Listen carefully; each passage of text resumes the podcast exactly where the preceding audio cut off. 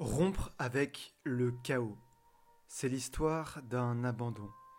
Cet abandon fut brutal, car il commença par une chute avant de terminer au sol.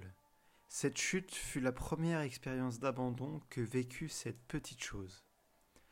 Alors même que cette petite chose n'avait aucune connaissance, elle dut s'adapter aux conditions climatiques extrêmes.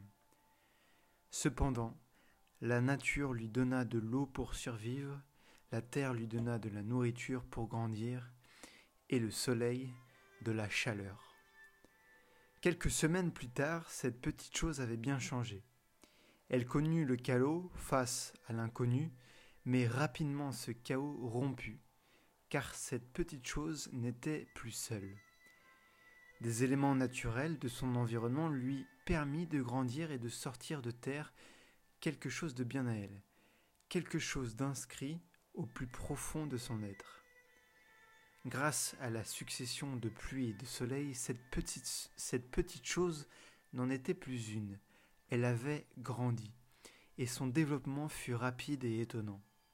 Elle put s'appuyer aussi sur l'aide d'autres qui connurent le même sort chaotique qu'elle. Alors oui, certaines de ces petites choses servirent finalement de nourriture à d'autres. Cependant, elle put se cacher, se protéger et grandir grâce au soleil, à l'eau et à la nourriture dont elle disposait. Cette petite chose naquit du chaos, mais put malgré tout exprimer sa beauté. Celle-ci était le symbole de sa résistance face au danger. Aussi, d'une certaine, manière, elle fut créée afin d'exprimer une harmonie entre elle et son origine.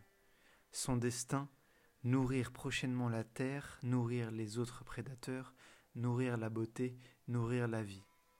C'est cela, l'harmonie.